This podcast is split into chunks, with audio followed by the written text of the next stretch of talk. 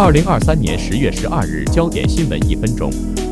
以色列国防军宣布集结了三十万名预备役人员，将对加沙地带的哈马斯进行大规模打击。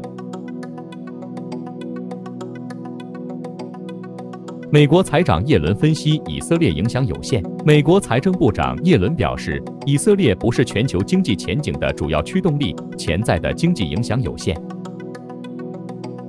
众议院共和党推斯卡利斯人心议长，众议院共和党人推选出众议员史蒂夫斯卡利斯，但仍需要获得两百一十七票才能当上议长。好莱坞电影公司宣布暂停与演员工会谈判，主要原因是对话难让双方朝着富有成效的方向前进。